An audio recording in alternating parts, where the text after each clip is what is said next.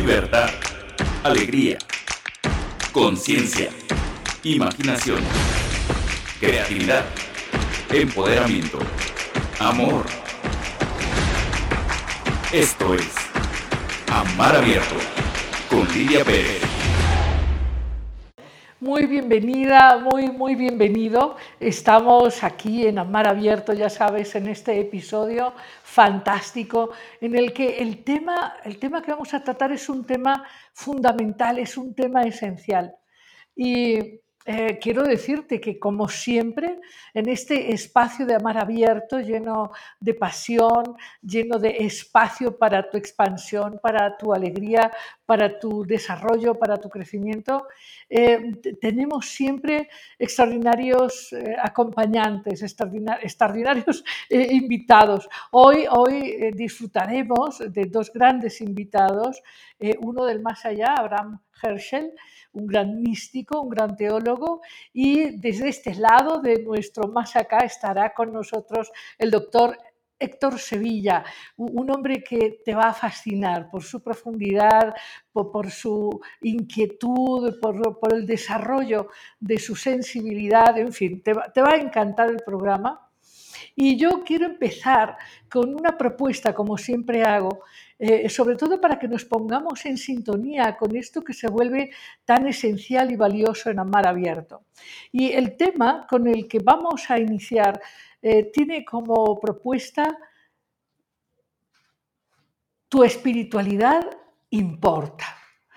Y es que eh, verás que en, las últimas, bueno, diríamos bastantes décadas, en los últimos cientos de años, después de esta eh, orientación positivista, racionalista, en la que eh, hemos querido eh, mucho éxito y mucha abundancia en el mundo de las cosas, en el mundo de la fisicalidad, nos hemos olvidado de una dimensión fundamental, la dimensión real de nuestro ser, la dimensión espiritual. y eso tiene que ver en gran medida con el hastío, el aburrimiento, la incapacidad de conexión afectiva, la incapacidad de intimidad, de, sentido profundo de la existencia. Decía Taylor de Chardin que, que nosotros somos seres espirituales experimentando un mundo físico. Y claro, y eso es absolutamente cierto, nada más que, nos hemos distraído, nos hemos confundido y más bien nos concebimos en la vida cotidiana como seres físicos con posibilidad de alguna conexión espiritual. Y también es verdad que desde ese punto de vista y a partir de muchas de las dificultades de las vidas individuales o colectivas, nos hemos orientado a determinados rituales religiosos pensando que eso nos conecta con la espiritualidad. Yo creo que el día de hoy vamos a clarificar varias cosas. Una de ellas es que espiritualidad y religión no son lo mismo. Y es verdad que alguien que practica una determinada confesión religiosa puede tener eh, una conexión espiritual viva, vivificante y profunda, pero no necesariamente. Puede haber muchísima gente que va pues, a determinadas iglesias o practica determinados ritos y, y en realidad no conecta su espiritualidad.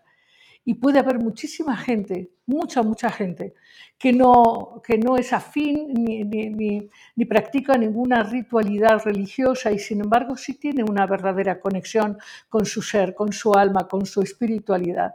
Lo que es esencial para mí es compartirte que desde mi punto de vista y desde el punto de vista de amar abierto, eh, una vida sin conexión espiritual es, es una vida sin viveza, sin elegancia, sin profundidad, sin intimidad. Es, una vida que en buena medida es una vida perdida. ¿Y cómo es que vamos a recuperar en la experiencia de lo cotidiano, cómo es que vamos a recuperar esa conexión sentida con la pasión de tu alma, eh, con, esta conexión con Dios, Dios a todo lo que es, cómo es que vamos a experimentar esa espiritualidad tan fundamental. Bueno, pues de eso vamos a hablar a lo largo de, de todo este programa. Pero lo que es muy, muy importante es que sepas que en realidad Eh, bueno, ya, sabes que pusimos en México la estatua de Bruno, Giordano Bruno, este filósofo renacentista que murió en la guerra de la Inquisición. Este, entre otros, es un pensador que explicó con enorme claridad que, todo está interrelacionado en el cosmos, que está todo lleno de esto que llamamos sagrado, esto que llamamos eh, desconocido. Eh, y y que para tener conexión con eso que te es propio, no, hace falta ninguna ritualidad o no hace falta eh, ningún intermediario, eh, salvo que tú lo quieras así.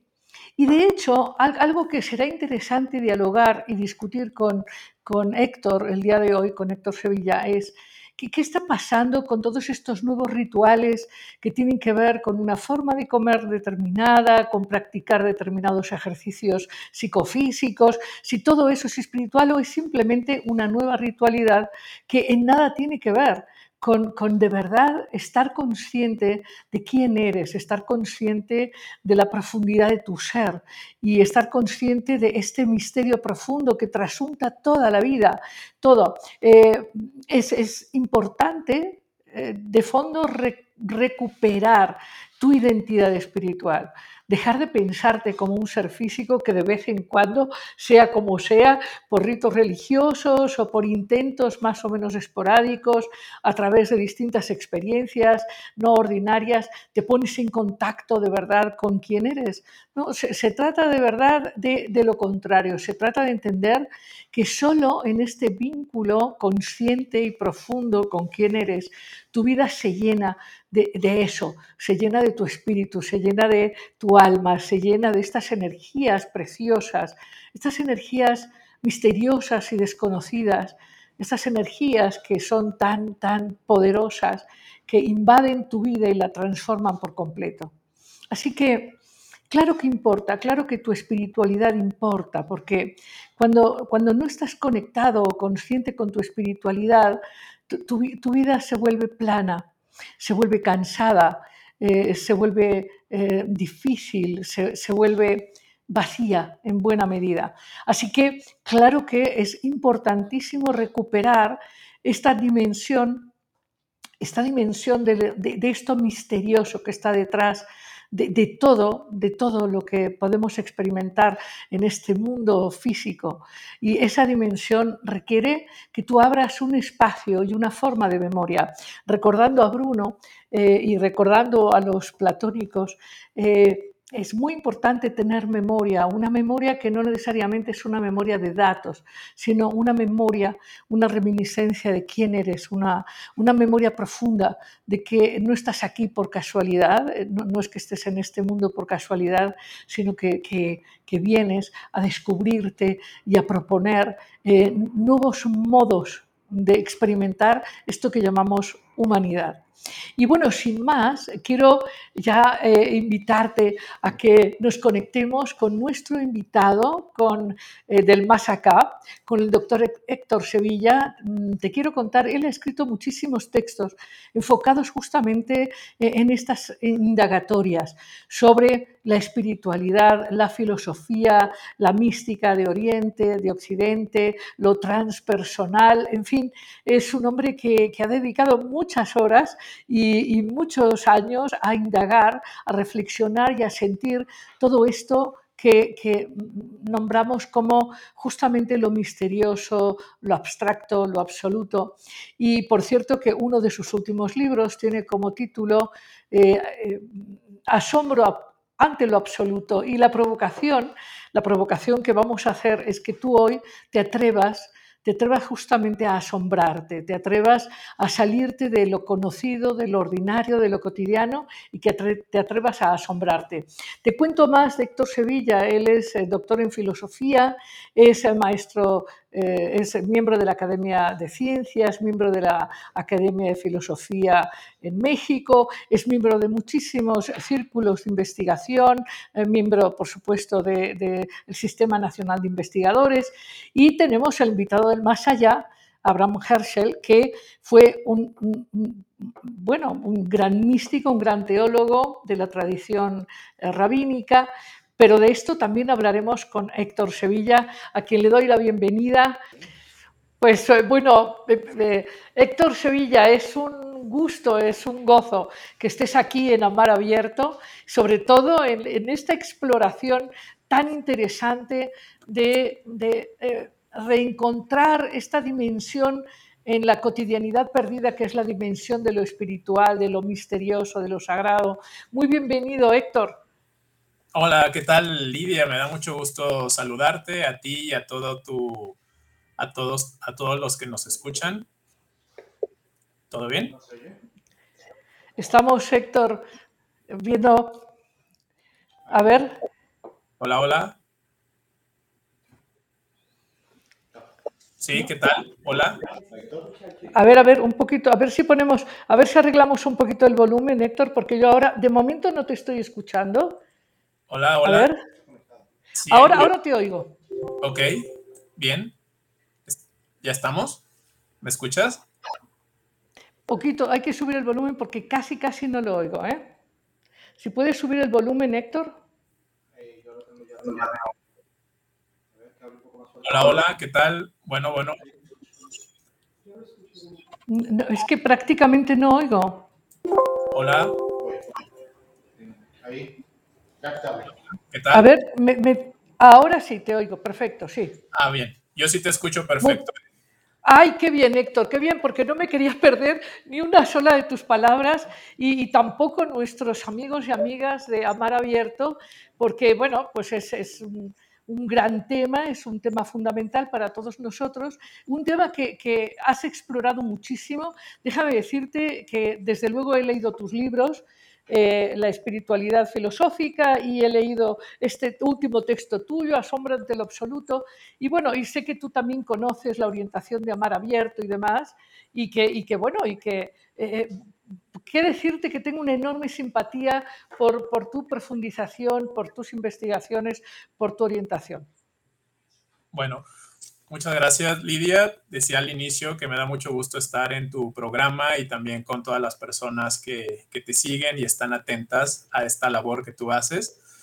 Creo que justamente parte de lo que yo realizo con el tema de la filosofía vinculada a la espiritualidad y a la mística y a las tradiciones eh, religiosas tiene que ver con una característica que, que se puede también encontrar en el mar que es parte del título de tu programa. El mar es abierto, el mar es profundo, conocemos una parte del mar, que es la parte que, observamos si vamos a una playa, vemos simplemente lo que está por encima, pero el mar es mucho más profundo, incluso hay partes que ni siquiera hemos podido eh, como explorar a profundidad, y creo que es algo muy similar eh, con respecto a la espiritualidad. Sabemos algunas cosas, algunos aspectos están a la vista, sobre todo a partir de las formalidades de las de distintas religiones, creencias, asuntos culturales y demás, pero siempre hay algo eh, profundo que no está tan a la vista. Ese es justo el misterio. Y no necesariamente todas las vivencias religiosas se conectan con la vivencia mística. La vivencia mística es justo entender que hay algo que no está necesariamente accesible a nuestra cognición, que está no a la superficie, sino en la profundidad. Por eso lo vinculo mucho con el fondo que tienes ahí detrás de ti, de, de un mar, que observamos una parte del mar, justo lo que está por encima, pero lo interesante de ese mar es que hay mucho más allá que no vemos, muchas más cosas que, no hemos explorado. Y eso sin duda supone eh, un tema de investigación, es necesario explorarlo, pero también eh, reconocer que no sabemos eh, todo y que lo que sabemos es incluso muy poquito en torno a lo que es la deidad, lo que es la divinidad, lo que es el, lo absoluto y todo aquello que no está eh, todavía explorado y descubierto por completo ni, ni, por la ciencia ni por la cognición humana. Entonces, sí. hablaremos de eso. Sí, sí. Fíjate que eh, uno de los temas que tú sueles tratar y, y que para mí es un tema central, es eh, entender que la, espiritualidad no, es necesariamente religión. Y, creo que esa distinción es importante hacerla y profundizar en ella. Bueno, no, no necesariamente la religión, porque hay, eh, puede haber personas que pertenezcan a una religión y que no necesariamente estén teniendo una experiencia espiritual o que no desarrollen esa, espiritualidad. Eh, la espiritualidad muchas veces sí puede materializarse a partir de, prácticas, formas, ritos, pero no es solo eso, y mucho menos dogmas, ¿no? Más por el contrario, tiene que ver eh, más con la filosofía, no con un ejercicio frío de la razón, pero sí con un interés por saber, y sobre todo con la actitud humilde que se aprecia en los filósofos, aunque no en todos, de saber que no saben. Eh, esta postura socrática de reconocer que, que se sabe muy poco, pero ese reconocimiento de que se sabe poco abre la puerta a que hay mucho por saber, que hay mucho que descubrir.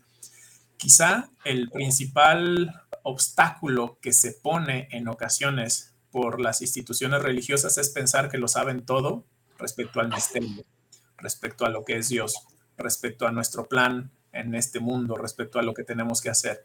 Creo que hay que abrir también la puerta a la duda, a la confrontación, a la investigación, a la exploración, y, eso requiere humildad.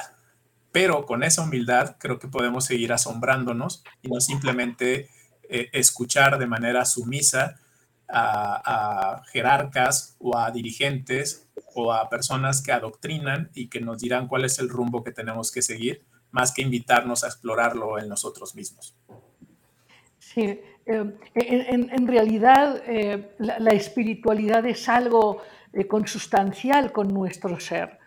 Y esta experiencia espiritual en la profundidad que sea es justamente una experiencia es una experiencia que, emociona y que transforma. No, es un ritual vacío desde esta posición infantil de, desde el miedo o la culpa, eh, hacer una serie de rituales como para ser salvados, ¿no? ¿Qué piensas de eso? Bueno, siempre hay que ver la intención de, los actos. Quizá puede haber aparentemente un ritualismo, pero hay una intención sana yo invitaría a que esa intención sana también explore, que no sea simplemente como el, seguimiento de, lineamientos, sino ver que hay más allá de la ley y de la norma, hay también una profundidad que podemos explorar. Eh, a lo largo de la historia de las religiones también ha habido muchas utilizaciones de la religión para manipular, para controlar, para adormecer el criterio. Así que yo dudaría de una postura que en nombre de la espiritualidad más bien lo que haga es reprimir, lo que haga es eh, ejercer un autoritarismo eh, voraz que controle la posibilidad de pensamiento crítico de los individuos. No comprendería una espiritualidad sin sentido crítico, no entendería ni apoyaría una espiritualidad edificada en la sumisión o en la mera obediencia o en la nulificación de la duda o, del, o de la reflexión eh, filosófica. Desde luego, la filosofía tiene, tiene límites, tal como nuestra razón, y es ahí donde podemos asombrarnos de que ese límite puede ser complementado eh, con, una, con una comprensión o una, un atestiguar el misterio y un asombrarnos ante él. Tal como... Sí, adelante. No, no, es que tú hablas de, una espiritualidad con sentido crítico, Una espiritualidad en donde hay efectivamente un discernimiento que te permite reconocer si es que estás teniendo una experiencia o te estás autoengañando. ¿Qué, qué dirías tú? Eh, ¿Cuáles serían los síntomas, las señales de una espiritualidad sin sentido crítico, una espiritualidad eh, fantasiosa, ensoñada? ¿Qué dirías? Bueno, aquello que llamemos espiritualidad, que promueve el miedo, que promueve la sumisión, que promueve la obediencia ciega o que promueve, eh, diríamos, como la castración de la criticidad, creo que esa no sería una espiritualidad. Eh, me, parece que, por otro lado, quien hable de una vivencia espiritual que solamente se detiene en, en la emocionalidad en el sentir algo agradable, bonito, luminoso, colorido, pero que no cambia a la persona, no genera conductas constructivas de promoción social, de beneficio común, de solidaridad, de empatía, de comprensión de la situación del otro. Eh, dudaría un poco, o quizá mucho, de, la de la intención de ese tipo de vivencia, pero sobre todo el posicionamiento de superioridad que de pronto puede haber y que no está centrado en otra cosa más que en el ego, es decir, en, la, en, la, en, el posicionarme por encima de los otros. Entonces, dudaría mucho de estos portadores de la verdad absoluta, de estos gurúes que responden eh, con fórmulas de pronto casi matemáticas a lo que las demás personas deben hacer, muchas veces sin comprender las situaciones de su vida, o más aún que el nombre de, la espiritualidad o de la religión se, exija pago, dinero, eh, y, demás circunstancias que llevan al enriquecimiento de algunos individuos en nombre de una supuesta fe. Todo eso tiene que ser confrontado, tiene que ser denunciado, tiene que ser revisado, confrontado, porque eh, hay mucho sometimiento. Y desde luego los seres humanos, las personas en Latinoamérica y en muchas partes del mundo, buscan algo que los consuele, algo que los guíe. Pero debemos tener cuidado de que ese consuelo no suponga una, postura de esclavitud ideológica o una postura de simple eh, adoctrinamiento. A la vez, eh, necesitamos también consolarnos en la empatía y en la colaboración con los demás y redescubrir nuestra capacidad crítica para guiarnos también a nosotros mismos y no solo esperar que, un pastor nos tome como oveja y nos lleve por el camino que elija. Sí, desde luego apuntas a temas que no son eh, lacerantes.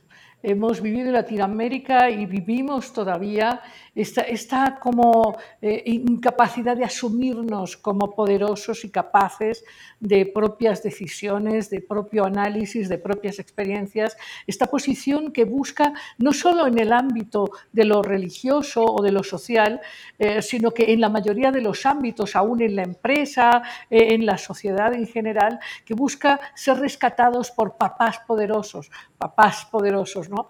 y, coincido plenamente contigo creo que eso es una corresponsabilidad, por un lado, de quienes, eh, pues eh, copiando viejos modelos patriarcales, autoritarios, salvadores, eh, es responsabilidad, pero también de quienes no quieren asumir la responsabilidad de su propio desarrollo, de su propia capacidad de crecimiento, sus disciplinas que, como tú dices, los van a llevar a transformarse y ser personas más cálidas, más íntimas, más corresponsables, más humanas, ¿no?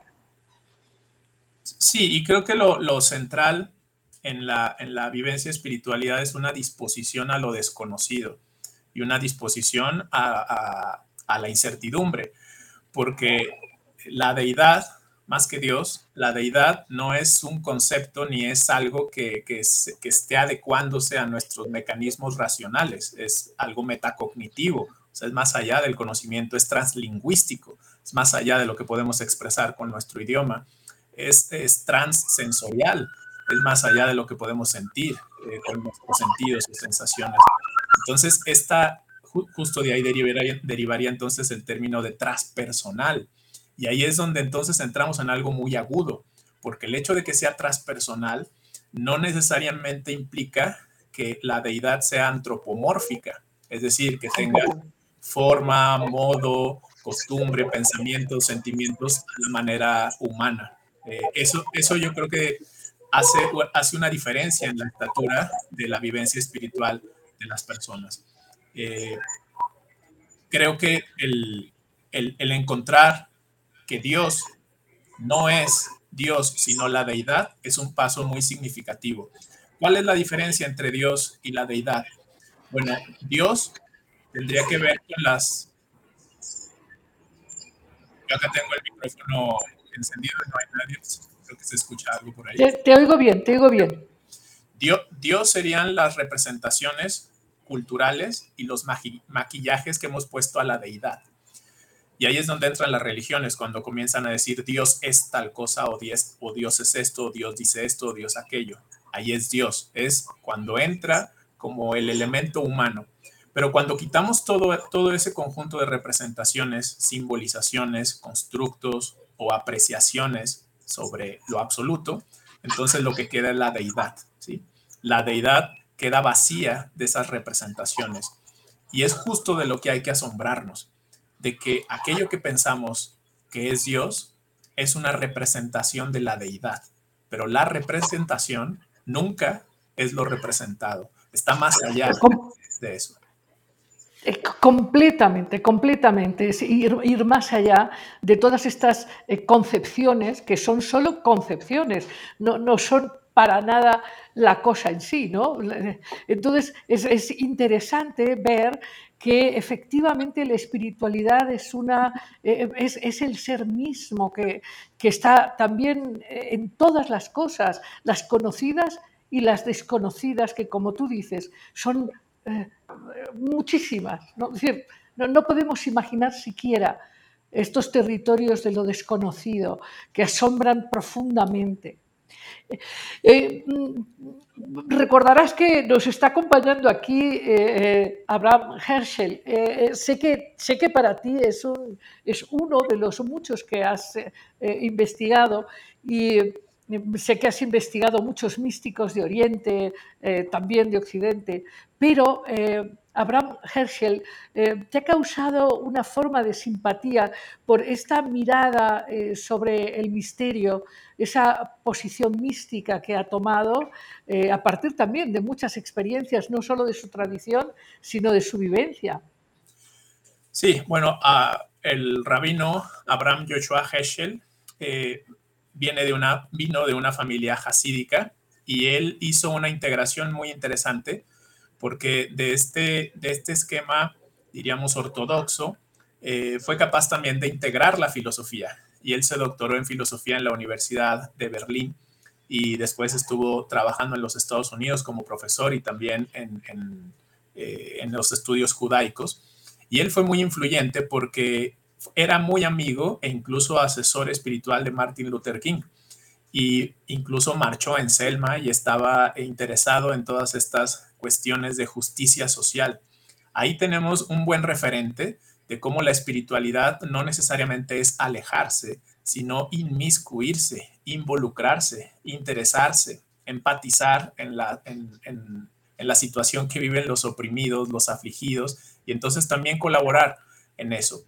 Él también hizo una gran labor de, diálogo entre el judaísmo y, el catolicismo. Incluso fue invitado a concilios en la Iglesia Católica.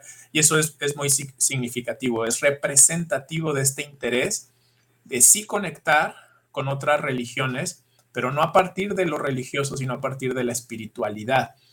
Eh, cosa que no ha sucedido necesariamente en la historia de la humanidad, donde vemos tantos enfrentamientos a partir de los credos, guerras religiosas, que sería como un asunto eh, pues absurdo, ¿no? Visto en, en, cuanto a la finalidad de la religión, pues no, no, necesariamente tendría que ser generar guerras o tratar de estar venciendo al otro a partir de lo que cree o no cree.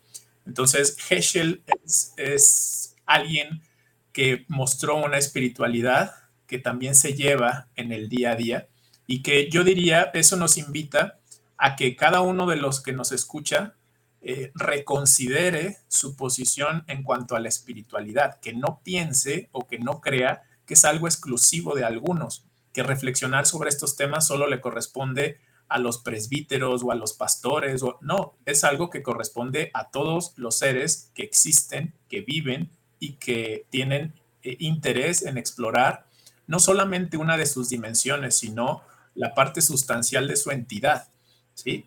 Eh, creo que lo, la maravilla no es algo que tengamos que buscar, la maravilla nos envuelve, está alrededor de nosotros. Eh, Heschel justamente pensaba que Dios no está, o la deidad no está en un lugar, no, es, no está en un espacio físico, sino que nosotros estamos en su ámbito, en su ambiente, en lo que es Él. Es decir, todo lo que hay a nuestro alrededor nos habla también de algo más. Pero hay que saber ver. Sí, por, cierto, bueno, como comentaba yo al principio, bueno, tenemos místicos quizás no tan conocidos como Bruno, que explicaba claramente cómo todo está lleno de Dios. Y a mí personalmente me parece importantísimo rescatar la idea de que nuestra propia esencia es en sí misma espiritual. Y tenemos, tenemos eh, Héctor, muchísimos comentarios del público, cosa que nos entusiasma mucho, para, para ver qué, qué nos pregunta y que podamos también interactuar con ellos. Entonces, eh, Edgar nos va a decir con voz alta qué es lo que están comentando nuestros amigos. Sí. Sí, ya hay algunos comentarios de la gente que está escribiendo aquí en nuestras redes sociales oficiales. Eh, Jorge León Morales manda saludar al programa y felicita también al mismo. Eh, Arwen Lore dice muy buenas noches, saludos. Penélope Jaro dice felicidades por tan maravilloso invitado. Julia Pérez dice buenas noches desde Barcelona. Margarita Padrón Carrillo dice muy buenas noches, saludos desde Cuernavaca, Morelos, México. Michelle Céspedes saluda y dice que se escuchan bastante bien los dos.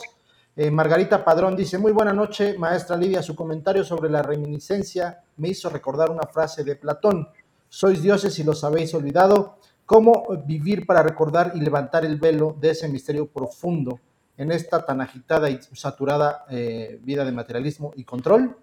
Pregunta, eh, Citlali nos manda a saludar, dice que está súper bien el formato del día de hoy. Eh, en YouTube también algunos comentarios, dice María Teresa Sánchez, ¿qué tema tan profundo está tratando hoy, maestra? Siempre nos sorprende y nos asombra. Felicidades por el distinguido invitado y excelente. Eh, saludos al excelente escritor, el doctor Héctor Sevilla. Eh, son algunos saludos y algunas preguntas que han hecho. Kai Valenzuela dice, la espiritualidad está dentro de nosotros. Dios vive en nosotros y en todo lo creado. Hoy en día la espiritualidad es la esencia del ser humano, es lo que comenta Gaby Valenzuela hasta el momento. Muy, bien, ¿Qué, les, ¿qué les dices, Héctor? Bueno, fueron, fueron varios elementos, pero yo creo que a, una de las preguntas que estaba ahí de cómo hacer, yo diría eh, saltar los recetarios para empezar, ¿no? Eh, que no necesariamente hay un modo de hacer que sea igual para todos, pero yo creo que sí, el primer paso en todos los casos es redescubrirse uno mismo.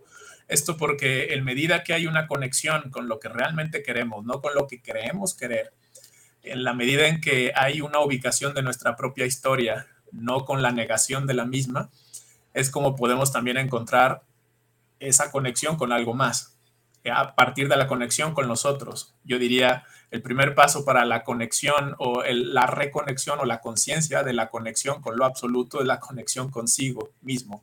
Entonces, eh, creo que por ahí podría ir un, un primer punto de partida. Sí, Sí, quizás el tema es que en, este condicionamiento tan grande de este, de este, paradigma que ahora está cambiando, el paradigma del exitismo, del logro, esta manera de vivir en competencia, eh, en, este paradigma de vivir en insuficiencia, ah, hay justamente un fenómeno de separación muy grande que, hace que, se genere una especie de distracción perpetua en donde lo que olvidamos es la trascendencia del sentido de la vida.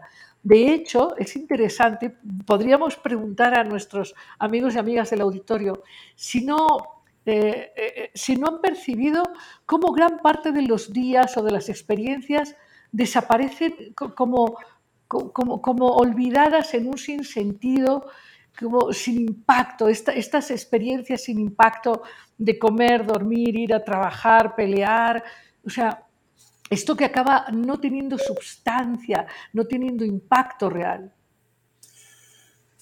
Creo que es muy importante estar atento, ¿no? La, atención no solamente tendríamos que utilizarla para aprender o en la escuela o en la universidad, la atención tendría que ser una actitud continua ante los detalles, ante las cosas. Desde, por ejemplo, si, si estamos con un hijo, con una hija o con la pareja, observar sus reacciones, observar su rostro, ya no nos vemos y es importante observar a las personas, observar a observarnos a nosotros, ver qué tanto ruido hay alrededor de nosotros, ver eh, o buscar espacios de silencio, de recogimiento, porque creo que mucho del asunto de, lo absoluto, del misterio y de esta sensibilidad requiere también nuestra capacidad de escucha. Eh, sonará raro que diga que necesitamos el silencio para escuchar, pero es, es tal cual como si estamos escuchando eh, mucho ruido a nuestro alrededor y hay una, hay una música muy bella, un volumen muy bajo, no la vamos a escuchar. Necesitamos primero tratar de silenciar un poco y esto también habla de tomarnos ciertas pausas en la vida, no estar tan agitados como para poder redescubrir lo que nos rodea e incluso cuestionar nuestras, nuestras posturas ante lo que es el éxito, ante lo que es realmente la riqueza, que no necesariamente solo es económica, ante lo que consideramos que son nuestros sentidos de vida eh, y, estar dispuestos de pronto también al sinsentido, ¿sí? porque a partir del sinsentido es como construimos nuevos sentidos de vida. Así que yo le, yo le diría a, tu público, a quienes nos escuchan, no, no desanimarse cuando parece que todo se ha destruido, no pensar que la oscuridad es permanente, no pensar que, la, que la ansiedad o los malos momentos o incluso espacios depresivos nos alejan. Hay que también tomar eso como un punto de partida para la reconstrucción, para la reelaboración, para la resignificación y para eh, apreciar también que, la vida no solamente es luminosa. Así que olvidémonos que el asunto de lo místico y de la espiritualidad es simplemente gozar continuamente. Eso también puede ser una negación de la situación eh, eh, dicotómica y ambivalente y claroscura que es el ser humano. Sí, completamente, completamente. Hay, hay un, hecho, un hecho innegable en nuestro mundo eh, y a partir de todo lo que hemos estado experimentando, sobre todo en estos últimos años, e, esta, sensación de gran cambio, de gran caos, eh, de vacío, de descreimiento, esta pérdida de seguridad y de confianza, que ha llevado a, llenarlo con ritualidades, yo diría, ritualidades pseudo espirituales en donde parecería que una determinada dieta y un determinado ejercicio psicofísico y unos determinados, digamos, usos de, plantas alucinógenas, etcétera, nos permiten acceder a la dimensión de lo desconocido de, manera profunda y sostenida. ¿Qué, ¿Qué piensas tú de estas nuevas modas que obviamente quieren llenar el vacío? Pero que finalmente no, logran transformar la conciencia y la conexión eh, de manera profunda. Bueno, creo que hay que resignificar el vacío. Eh, hay, hay, que hacer una apología del vacío. Hay un texto que elaboré que se llama así, Apología del Vacío, hablar en la defensa del vacío. Y es que el problema de la sociedad contemporánea no es la experiencia del vacío. el problema es pensar el vacío es un enemigo. El vacío en realidad, la sensación de vacío es un síntoma de que algo tenemos que modificar en nuestra vida. Y como síntoma es necesario. Así como, como los síntomas nos, nos alertan ante una enfermedad, no, no podemos negar la importancia de los síntomas porque nos permitirá cuidarnos o tomar los medicamentos que sean necesarios. El vacío es similar. El vacío es un indicador un indicador de que algo debe ser modificado. Entonces, si nos cegamos ante ese indicador o lo negamos, que es algo muy común, que las personas nieguen el vacío que viven, o lo queremos compensar de, muchas maneras, entonces no, no, no estamos viviendo esa experiencia que nos lleva a reconfigurarnos o a elaborarnos de una manera diferente. Ahora, esta... sí. Sí, yo justamente me quería referir, Héctor, no, no al vacío, este, este vacío que, nos permite ahondar en eso desconocido interior o en esa llamada de atención, eh, esa noche oscura del alma, sino más bien a, esta actitud mecánica y consumista que más bien para negar esta posibilidad de encuentro se llena de nuevos rituales, no, no particularmente en forma de una religión, pero sí rituales masivos que, parecerían salvar del verdadero vacío. Sí, y aquí el riesgo es instrumentalizar a la espiritualidad, ¿sí? Eh, o que, que, bueno, de pronto también se conecta con aquello de instrumentalizar a las personas, hacer uso de las personas para llenar los propios vacíos. Y entonces tenemos, eh, pues, situaciones que realmente no, no promueven el progreso del individuo porque se está engañando, llenando con o compensándose, que sería el término, eh, con muchas actitudes o conductas, excesos o destemplanzas que lo pueden perjudicar. Y, bueno, en la historia de la humanidad hay, hay, bastantes ejemplos de eso. Ahora, la exploración creo que también, también puede estar dentro de un marco del encuentro o, del, o tratar de descubrir lo espiritual, pero insisto, tiene que estar vinculado al cambio. ¿Se puede tener una sesión con algún alucinógeno? Sí, pero si eso no lleva a un cambio, si eso yo no lo profundizo, si no trato de ver qué es lo que hay detrás de eso, bueno, pues quizá me voy a quedar solo en, esa experiencia, pero no basta, no basta con eso. Eh, se necesita digerir, ¿sí? Vaya, lo pienso como si estuviéramos alimentándonos. Es difícil comparar el proceso de comer algo realmente sustancial a llenarnos de algo que no estamos sabiendo digerir, ¿sí? El asunto es cómo procesamos las experiencias, más allá de las experiencias que tengamos, pero hay que buscar cuando son meramente compensatorias, así como muchas otras cosas en la vida, ¿eh? Totalmente, totalmente. De hecho, yo, yo, diría que se trata básicamente de tener una posición adulta y activa en búsqueda justamente de lo más alto posible en cada uno. Pero en tu libro hablas de, ocho aproximaciones a lo ocho aproximaciones para, hacia lo absoluto, eh, para asombrarse. Y hablábamos de eh, proponer el atrevimiento del asombro. Eh, háblanos de esas aproximaciones a lo desconocido. Háblanos del patos, por ejemplo. Muy bien. una vez que ha sucedido el asombro, en lo que se explica en, ese libro de Asombro ante lo Absoluto, que ahí lo tienes tú, que está acá también, de editorial Kairos, eh, son, son actitudes que se derivan del asombro. Eh, no son caminos para el asombro, sino más bien lo que el asombro detona o lo que el asombro genera una vez que nos, que nos permitimos asombrarnos. Y un primer camino es la experimentación del patos de lo divino. El patos tiene que ver con la emocionalidad es justo el camino que siguió eh, Abraham Heschel, ¿sí? Y para él, eh, una espiritualidad eh, sin filosofía podría caer en el fanatismo. Esto es algo muy importante, ¿sí? La espiritualidad debe estar también mediatizada por un ejercicio racional, pero también con una sensibilidad hacia aquello que se crea que Dios solicita. Y ojo con eso, la suposición de que conozco la voluntad divina no implica que la imponga a los demás. Eh, tiene que ver más con una pregunta individual, es decir, como el descubrir lo que se espera de mí, no tanto el yo comenzar a decirles a los demás lo que se espera, lo que se espera de ellos. Eso tiene que ver con el primer, la primera de las, de las actitudes.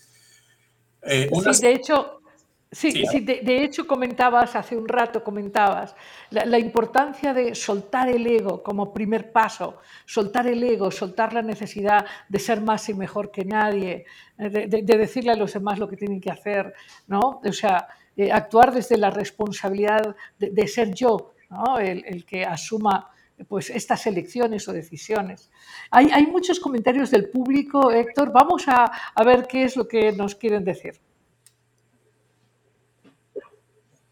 Eh, sí, sacamos una pregunta en, Facebook que dice, ¿qué es la espiritualidad para ti? Y muchos comentarios acerca de esto. Dice Julia Pérez, la superación y comprensión de los problemas cotidianos. Eso es lo que significa la espiritualidad para Julia.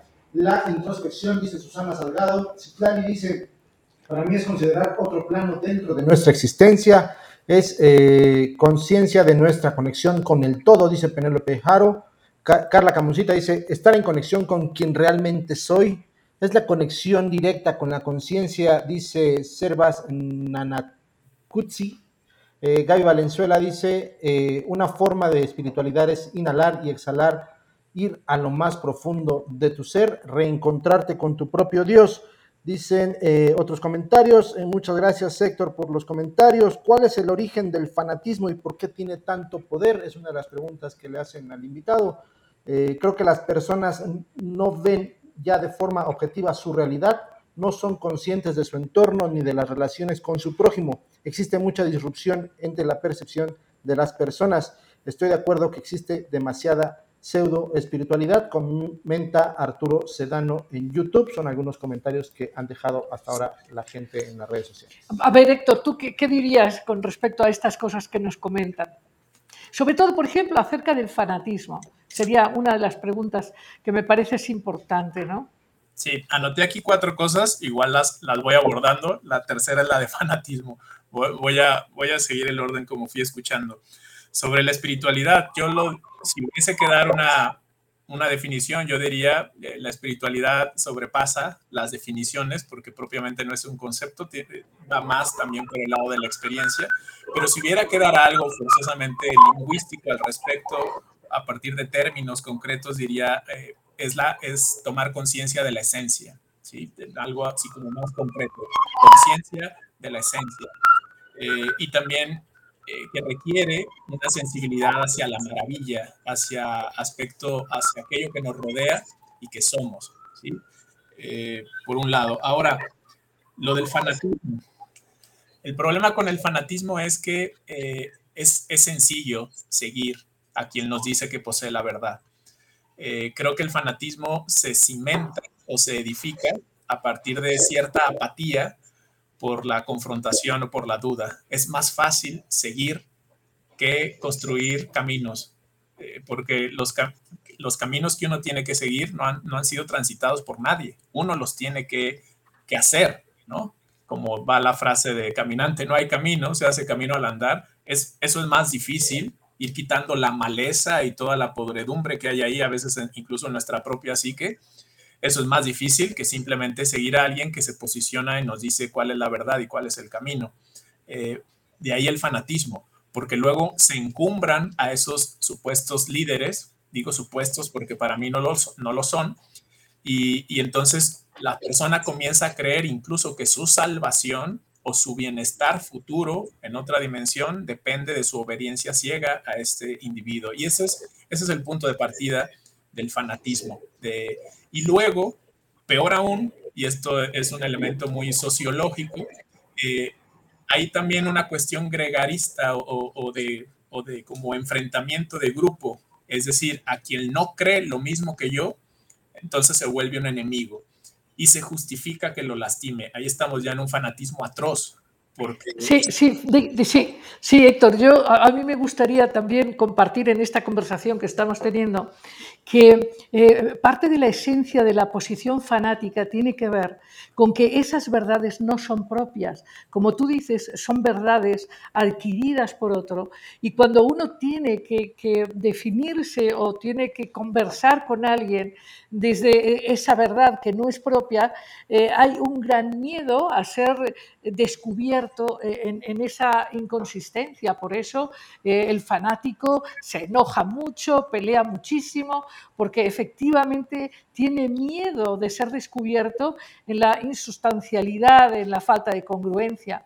Y, un tema con respecto también a qué es espiritualidad, eh, yo, yo, a mí me gustaría compartirte que, que para mí es, es importante eh, sentir que espiritualidad es tener una relación viva y sentida con todo lo que es y en ese sentido apuntar a lo que tú comentabas de que la espiritualidad tiene que ver con estar abierto, esto que hablamos de amar abierto, estar en contacto con, con uno mismo y con lo otro, aún con eso misterioso, con Dios, Dios a todo lo que es. Bueno, es una manera de decirlo, ¿no? Pero cuando, cuando en tu vida habita eso, habita y hay una conexión con eso, yo creo que ahí es una espiritualidad realmente sentida. Sí. Pero tenías, Estás de acuerdo, ¿verdad? Sí, sí, pues, coincido en eso. Eh, ahora, hubo otra pregunta que decía de, de, que no vemos las cosas de forma objetiva y cómo hacerlas para ver de forma objetiva. A, aquí eh, voy a tener que responder que no hay manera de verlas de manera objetiva. Quizá claro. no, no, voy a satisfacer eh, esa intención de la pregunta, pero más bien, más bien la invitación es a ubicar que siempre partimos de la subjetividad eh, y aquí la mala noticia es que no hay una objetividad absoluta que podamos poseer. Pero la buena noticia es que debido a que siempre partimos de la subjetividad por nuestros filtros cognitivos y nuestros aprendizajes y experiencias en la vida, que obviamente nos marcan y permean nuestro punto, nuestra perspectiva, la buena noticia ahí es que estar errados es algo común. Es decir, tenemos la posibilidad de fallar de que seguramente nos equivocamos, aunque pensemos que algo es absolutamente verdadero, eso está pasando por un filtro subjetivo. Incluso nuestras propias ideas, la idea que tengas tú y que tenga yo de espiritualidad, son posturas subjetivas. Eh, no, si tú o yo posicionándonos aquí frente al auditorio diciendo esto es, si dijéramos, si dijéramos algo así, seríamos también impostores, ¿no? Entonces creo que eh, no es aquello de la objetividad a la que hay que llegar, es más bien reconocer nuestra limitación, el hecho de que estamos eh, no eternamente, pero al menos sí mientras vivamos en este plano y en esta tierra y en este cuerpo, estamos delimitados por una subjetividad que distorsiona la realidad. Entonces, a quien preguntaba, Sin embargo, sin embargo Héctor, eh, yo, creo eh, que, estoy y no de acuerdo contigo en este sentido. Eh, yo creo que la espiritualidad es una experiencia y decíamos o decías tú, se hace camino al andar. Y creo que en el momento de cada uno, uno tiene que estar claro de lo que sí está experimentando o queriendo desde la propia subjetividad. Em, pensando, hablábamos hace semanas sobre, sobre liderazgos, en fin, y, por ejemplo, cuando hablamos de Abraham Herschel, ¿no? Eh, hablamos de alguien que tuvo un convencimiento suficiente como para apostar por su mirada subjetiva, pero una mirada que enriquece al ser compartida, sin que signifique imponer, ¿no? Pero, pero creo que también es importante poder apostar por la propia integridad a la hora de compartir con otros cuál es la propia mirada, en la que otro se puede reflejar o no absolutamente, siempre recalcando que es la propia mirada. Por eso eh, hemos, cuando hablamos de qué es la espiritualidad, tanto tú como yo dijimos, yo creo que es esto, yo lo veo así. Y justo ahí está el lado subjetivo al que refería y que es irrenunciable. Eh, lo, cual es, lo cual sería distinto a decir, es esto y no hay manera de que no sea así. Entonces, justo ahí estamos eh, las personas cuando lo hacen así están como a un paso del fanatismo, ¿no? Como una negación de la posibilidad del error en lo que uno dice.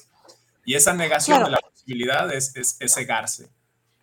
Claro, y además, además justo mismo eh, en el entendido de que se hace camino al andar, eh, tenemos que entender que lo que hoy es absolutamente verdad para uno, probablemente pasado mañana ya no lo sea. De hecho, si miramos hacia atrás en nuestra vida, podemos observar la cantidad de transformaciones y cambios, aludiendo a esto que tú decías, que, cuando se vive conscientemente, naturalmente hay cambios, hay nuevos, nuevos apresamientos eh, y, ya soltar cosas del pasado que ya no, ¿verdad? Eh, no es lo mismo una espiritualidad, por ejemplo, vista desde una posición infantil que una posición más adulta, más consciente, más auténtica, ¿no? Sí, y aún en esa posición adulta y más consciente, entender que pasado cierto tiempo y vividas ciertas cosas, también diríamos, aquello lo tengo que desaprender, ¿no? Eh, Totalmente. En ese sentido, quizá uno de los principales aprendizajes es aprender a desaprender, ¿sí? O, aprender a reírse de lo que uno cree que son las convicciones absolutas que uno tiene. Eh, bueno, pero ibas a decir más cosas. Dijiste, apuntaste y tenías otras dos cosas. Ah, sí, respecto a eso de, observar de forma objetiva, recuerdo ahora un, pensamiento de Sankara, que es uno, uno, de los filósofos orientales que ha abordado, y Samkara cuando le preguntaban sobre lo absoluto, sobre lo divino, simplemente decía, lo aludía como eso, el, eso, que es como la forma más, eh, más general que se puede decir de algo para no distorsionar. Y yo a eso lo relaciono mucho con aquello que, en, el, que en el Éxodo aparece en la zarza ardiente, ¿no? Soy el que soy y nada más. O sea, no, no, hay, no, hay, no hay nada más que decir que solo eso. Entonces ya cuando entran como las, las connotaciones, descripciones, el, ese tipo de elementos que son más, aquí sí, subjetivos, que quieren, es una subjetividad que se quiere objetivar respecto a Dios, entonces ahí viene, viene un problema, ¿no? Y bueno, hay, en este, hay, en este sentido un, una, un, diálogo interesante entre Oriente y Occidente. Eh, en, tus eh, exploraciones, eh, y, has manifestado también varias veces, esta, esta, como necesidad de que lo que uno va descubriendo te libere, te haga, te haga estar más en paz, más, más, eh, más entero, más autoaceptante. las verdades deben liberar. ¿No? O sea, si las verdades te llenan de miedo o te llenan de limitación, pues no, no, son muy adecuadas. En Oriente esto está bastante claro, ¿no? Más que racionalizaciones y elucubraciones muy floridas, es verdades que te conectan con eso. Por ejemplo, esta mirada en Oriente que dice e, es lo innombrable. no, no. No le puedes poner etiquetas, no le pongas límites, no le puedes poner límites, ¿no? Bueno, pues justo ahí está el término de upadi, y upadi que tiene que ver con la ilusión. Y en el, en el budismo, por ejemplo, entenderán que nuestro paso por este mundo, eh, muy similar a, esto que referiste de la experiencia física de seres espirituales, de acuerdo a Taylor de Chardin, en el, en el budismo va en la línea de estamos aquí sumergidos en el samsara. Y el samsara es justamente como esta especie de simulaciones o apariencias en las cuales estamos eh, viviendo. Obviamente, de ahí nos lleva hasta el principio de la vacuidad, ¿no? Que requiere un programa entero como para hablar. Así es, así es, así hablar de eso. Pero es, no, no, no, es eso, no es eso, no es eso, no es eso, no es eso, no es eso, no es eso, no es eso, no es eso, hasta, hasta llegar, ¿no? A, eh, reconocer que todos los conceptos que tengamos fueron elaborados por nosotros y al ser por nosotros no son verdaderos. Es, ahí como que explota de pronto a quien no, no, no lo vea de pronto así, pero en realidad es eso, estamos sumergidos como una especie teatral de simbolizaciones o representaciones e ir más allá de eso, es, eso es lo que nos tiene que asombrar, que hay algo más de lo que siempre habíamos pensado. Y lo último que anoté que tiene que ver con la relación con el prójimo, eh, yo diría que hay que entender que el otro, pongamos ahí a quien queramos, el otro es más de lo que pensamos de él. Eh, y, que a lo mejor lo que pensamos de él, no a lo mejor, de hecho, es una etiqueta y que la persona no es una etiqueta. A mí como, como eh, filósofo constantemente me dicen o me preguntan, ¿crees en Dios? Y bueno, la respuesta que yo les doy es, ¿tú crees en Juan? Y entonces la otra persona me dice, ¿cuál Juan? Y yo les digo, ¿cuál Dios? ¿No? Eh, que, tiene que ver justo con lo que comenté al inicio, de que hay muchas representaciones sobre, sobre Dios. Y cuando quitamos esas representaciones, entonces queda la deidad. Pero de esa deidad, de lo, lo único que podemos decir es que es eso. Y, y no más. Pero ahí está también el asombro. Igual, cuando estamos con una persona, lo peor que podemos hacer con ella es pensar que la conocemos, porque cuando pensamos que la conocemos o que la conocemos objetivamente, eh, estamos descuidando la posibilidad de conocerle cada día, de descubrirle, de ver que hay cosas nuevas que no sabíamos de él o de ella y que también nos pueden sorprender. Esta especie de indiferencia por la suposición de conocer de manera absoluta a otro nos va volviendo poco a poco indiferentes, poco atentos, eh, poco dispuestos, poco centrados en lo que el otro vive, piensa, sienta o, le genera problema. Creo que eso hay que redescubrirlo, que aquello que nosotros creemos profundamente verdadero puede que no sea así, que hay que estar abiertos también a la incertidumbre, a esa especie de oscuridad que nos da miedo porque por todos lados nos bombardean diciendo que hay que tener absoluta certeza de todo, que hay que ser completamente seguros, que hay que tener claro nuestro camino y proyecto de vida. Yo diría, en realidad el encuentro con lo místico, con lo misterioso es reconocer la incertidumbre, saber que no sabemos, entender que la vida no se sujeta a nuestros proyectos o planes, que hay que innovar, que hay que estar eh, dispuestos a que nos eh, sorprenda lo inesperado o esperar lo inesperado también, y que eso no necesariamente cabe en nuestra estructuración de cómo es la realidad, es más, la realidad es aquello que nosotros pensamos poseer, pero que cuando intentamos describir ya lo, ya lo distorsionamos. Entonces, comencemos de ahí, que es mera humildad, ¿no? y no una humildad que nos sobaje o nos reduzca, sino el reconocimiento de la propia finitud, del propio límite y de, y de la carencia. Sí, fíjate que, eh, que leyendo tu libro, eh, eh, sobre asombrarte ante lo absoluto, asombro ante lo absoluto. Quiero, quiero mostrarlo aquí para que todos vean tu libro, Asombro ante lo absoluto, de Héctor Sevillo, de Editorial Kairos. Bueno, eh, a mí me parece que esta noción que tú planteas, que, que es una noción preciosa, esta noción de humildad, que, que, lo que es, como dices, no es ser menos que o, disminuirse, sino estar abierto a la sorpresa, saber, saber que estar abierto a que las cosas pueden ser completamente distintas diferentes y que hay mucho más que, sobrevivir, eh, hay mucho más que, tener eh, rutas predefinidas como planteas. ¿no? Hay, una, hay una forma de, misterio excitante en esa humildad, en esa conexión con lo desconocido. Sí, incluso a llegar a algo que el maestro Eckhart, que fue un, dominico, eh, un, gran místico, decía respecto a Dios, que es aceptar que no se le conoce, que habita en un templo vacío y que, y que eh, en esa línea creo que lo mejor que podemos decir respecto a él es que no se le conoce, porque aunque suena raro, cuando decimos lo conozco y sé quién es, lo hemos vuelto un concepto. Y ese es el problema, porque entonces queremos que nuestra opinión se divinice. Y eso es una reducción de lo divino. Eso es, diría yo, hasta una especie de, menosprecio a lo absoluto cuando la, lo hacemos encajar a nuestra estructura de pensamiento. Claro, cuando lo cosificamos y, lo colocamos en, el escenario de nuestras pertenencias, ¿no?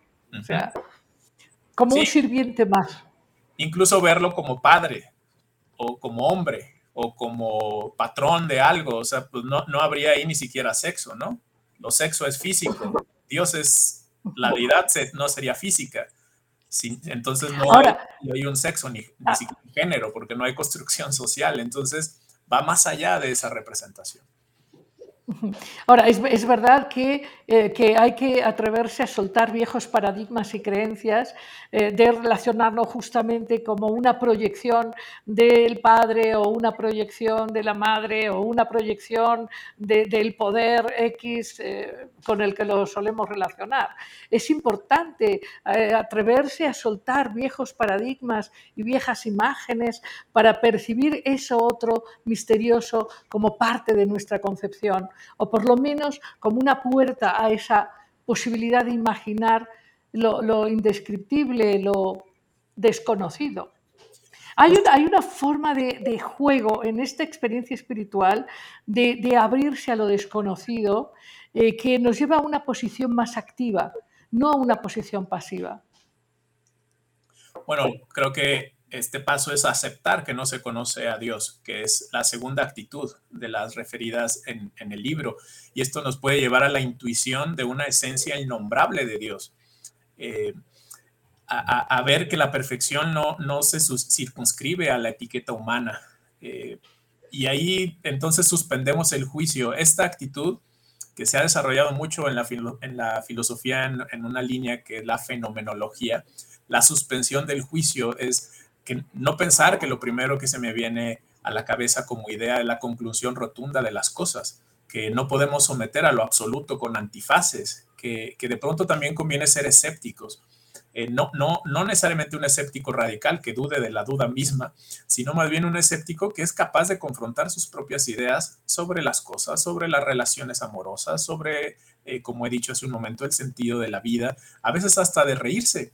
A veces el místico lo que hace es eso, reír, Sí, porque no, no porque sea un simple o muy cómico o porque esté eh, viendo todo con alegría o la gracia de las cosas, sino porque de pronto también reconoce el, absurdo de la pretensión humana por querer tener todo bajo control, tener todas las respuestas y no reconocer, y esta es la cuarta actitud, la, la vacuidad que hay a nuestro alrededor también, de cómo nuestros propios conceptos son vacíos y que vale la pena desfundar ciertas creencias y reconocernos no conocidos y reconocernos más allá de lo que creemos conocer.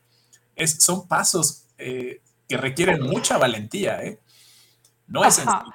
Ah, sí, fíjate, yo, yo, yo creo, Héctor, que eh, lo, espiritual aparece misteriosamente en, en, la identidad desconocida incluso dentro de nosotros.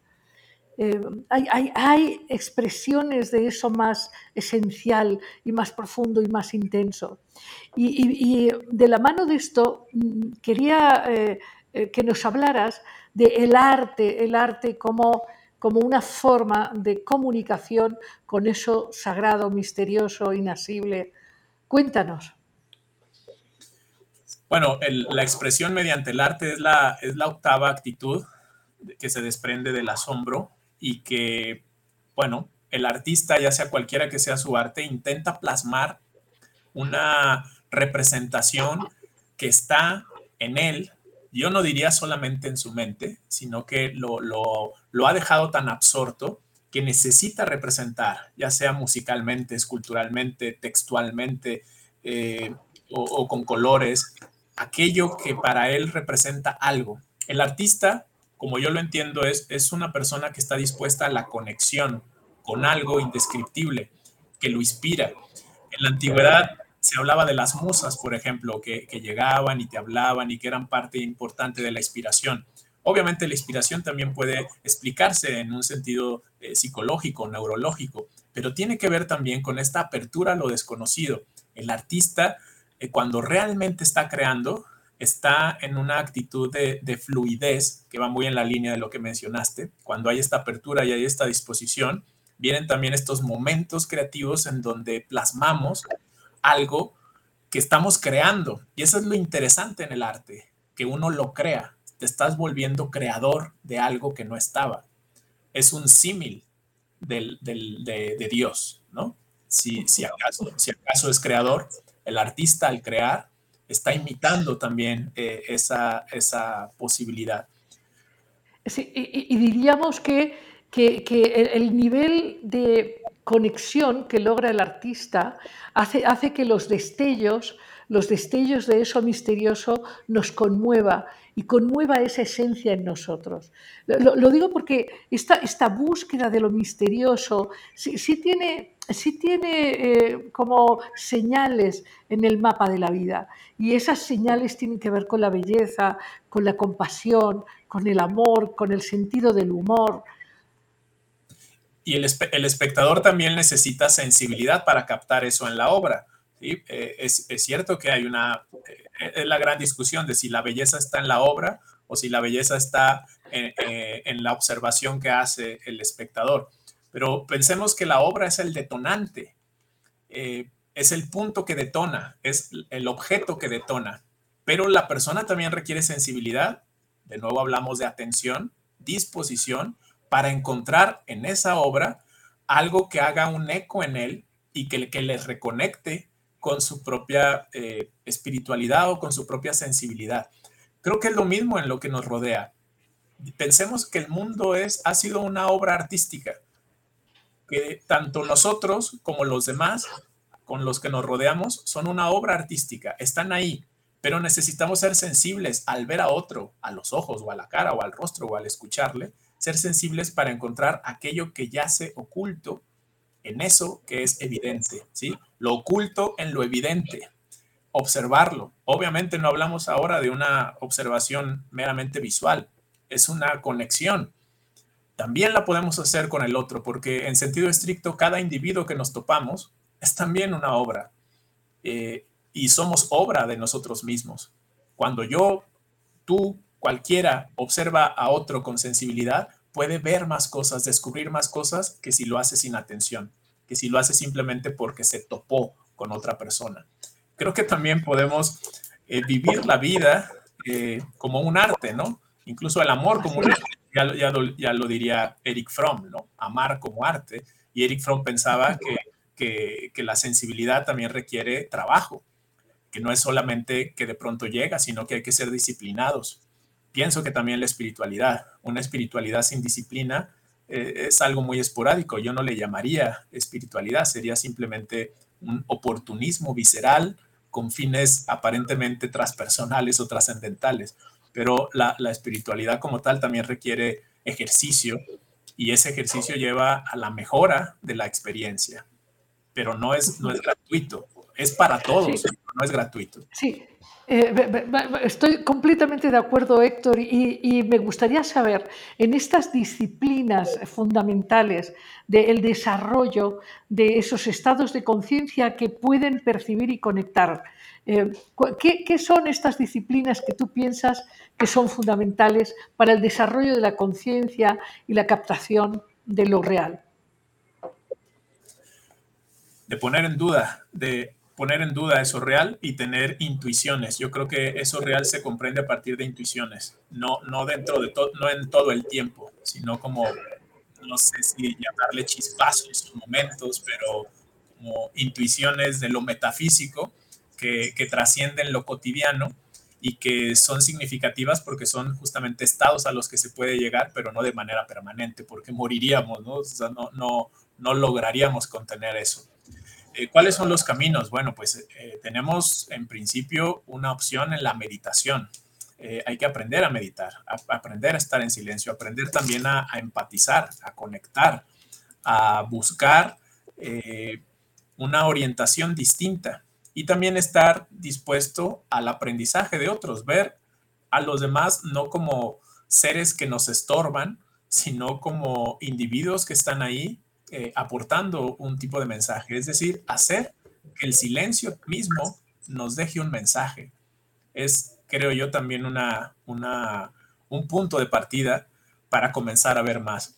En la idea de Ken Wilber, por ejemplo, de, de una conciencia sin fronteras, yo consideraría también que, hay cierto límite y cierta frontera que podemos nosotros al pensar que no lo podemos hacer. ¿sí? Eh, la espiritualidad filosófica o el asombro ante el absoluto es algo que le pertenece como posibilidad a todas las personas.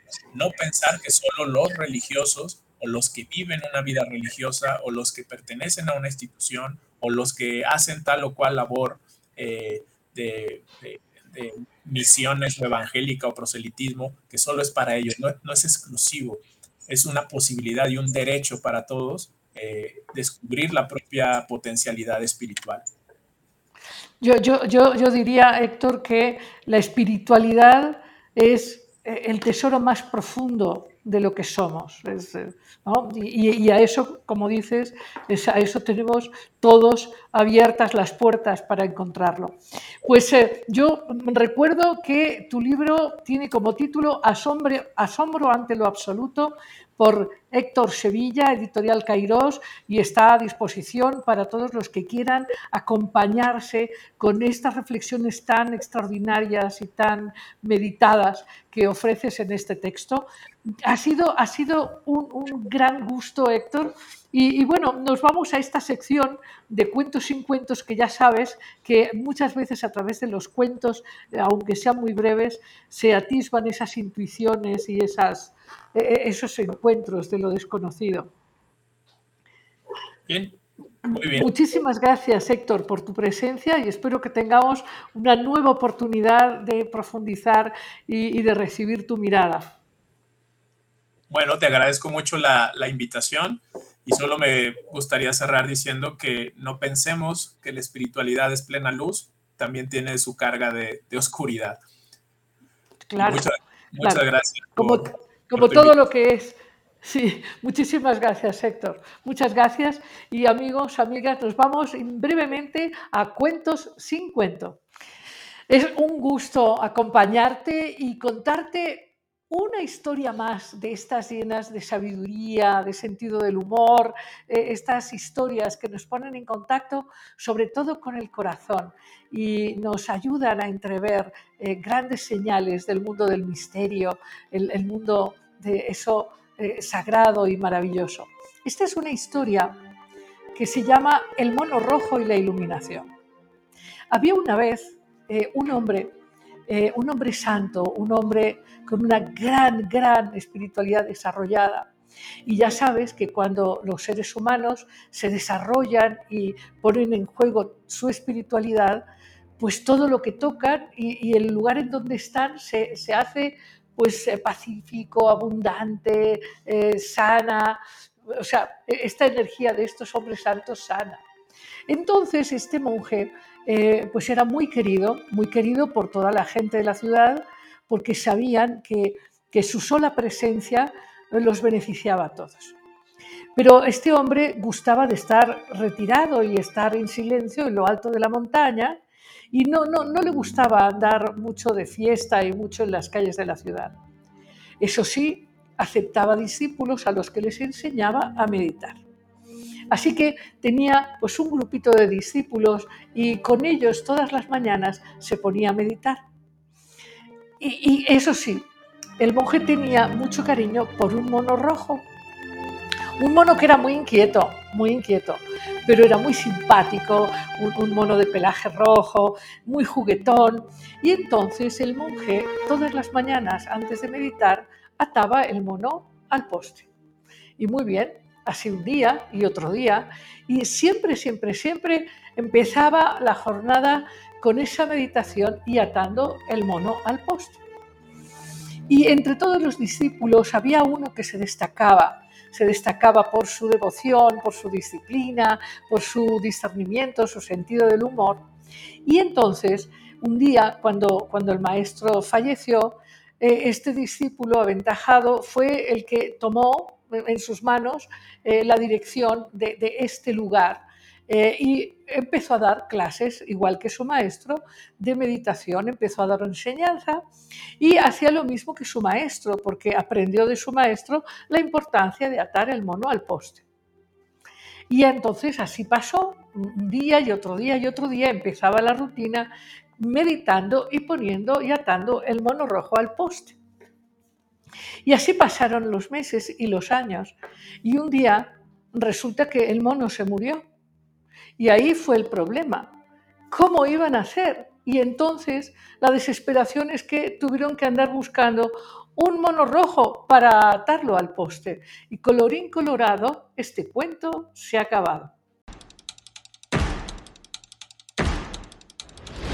Libertad, alegría, conciencia, imaginación, creatividad, empoderamiento, amor.